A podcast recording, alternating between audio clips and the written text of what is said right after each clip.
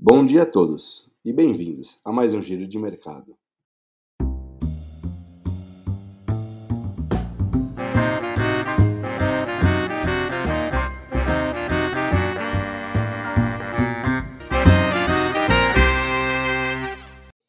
E na semana passada, mais curta devido ao feriado de Páscoa, o Ibovespa encerrou em queda de 0,5%, nos 116.014 pontos. Na parte de economia aqui do país, tivemos a divulgação dos dados de serviços, com uma queda de menos 0,2%, frustrando as expectativas do mercado, que esperava uma alta. Também foram divulgados dados de vendas do comércio varejista de fevereiro, que vieram até bem acima das projeções. A retomada do emprego, o aumento das transferências governamentais de renda através do Auxílio Brasil e a melhoria nas, nas estatísticas do Covid-19 foram os principais fatores explicativos do bom desempenho do varejo no mês. Ainda sobre dados varejistas, as recentes medidas de estímulo anunciadas recentemente pelo governo, como a liberação de saques do Fundo de Garantia, devem sim contribuir também para a sustentação do consumo privado no curto prazo. Nos Estados Unidos, começou o início da temporada de resultados do primeiro trimestre de 2022, com resultados mistos, pelo menos por enquanto. A semana foi marcada principalmente pela divulgação de dados de inflação.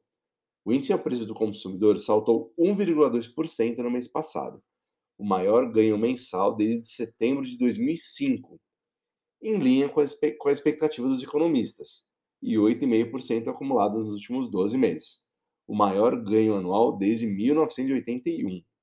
Apesar de todos esses resultados, ainda há uma esperança cautelosa de que março possa marcar o pico da taxa anual do CPI, uma vez que as pressões inflacionárias subjacentes mensais se moderaram à medida que os preços de bens, excluindo alimentos e energia, tiveram a maior queda em dois anos.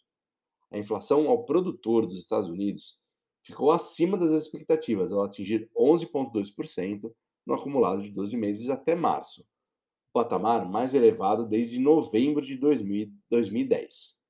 Ainda sobre inflação no mundo, a inflação do Reino Unido subiu para 7% em março, a maior desde 1992, puxado pelo aumento dos preços dos combustíveis, adicionando mais pressão sobre o Banco da Inglaterra para aumentar as taxas de juros na próxima reunião de maio. Na Europa, o índice de inflação consumidor chegou a 7,5% em março, a maior taxa anual da série histórica de dados.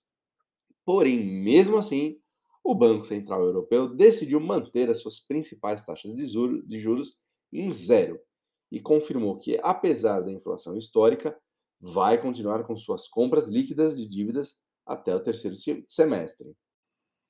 E na China, o People's Bank of China sinalizou uma possível redução na taxa de juros para empréstimos de um ano e redução no requerimento de reservas dos bancos em um momento que eles dizem apropriado. Na verdade, esse movimento poderá compensar parcialmente a forte desaceleração econômica no país, causada em especial pelas restrições para combater o avanço nos casos de Covid-19, que anda muito sério por lá. Ainda na semana passada, o dólar fechou em queda de 1,65%, cotado em R$ 4,69. Para essa semana, no Brasil, permanece a incerteza quanto à divulgação da pesquisa Focus do Banco Central, principalmente porque a greve dos servidores continua. Ainda também nessa semana, o TCU deverá julgar a desestatização da Eletrobras.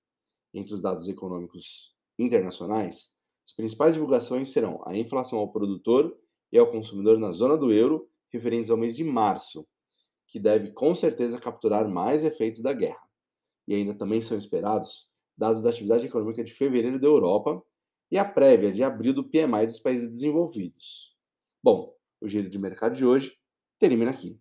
Tenham todos uma ótima semana, uma boa segunda-feira e até o próximo encontro. Um forte abraço, pessoal. Até lá.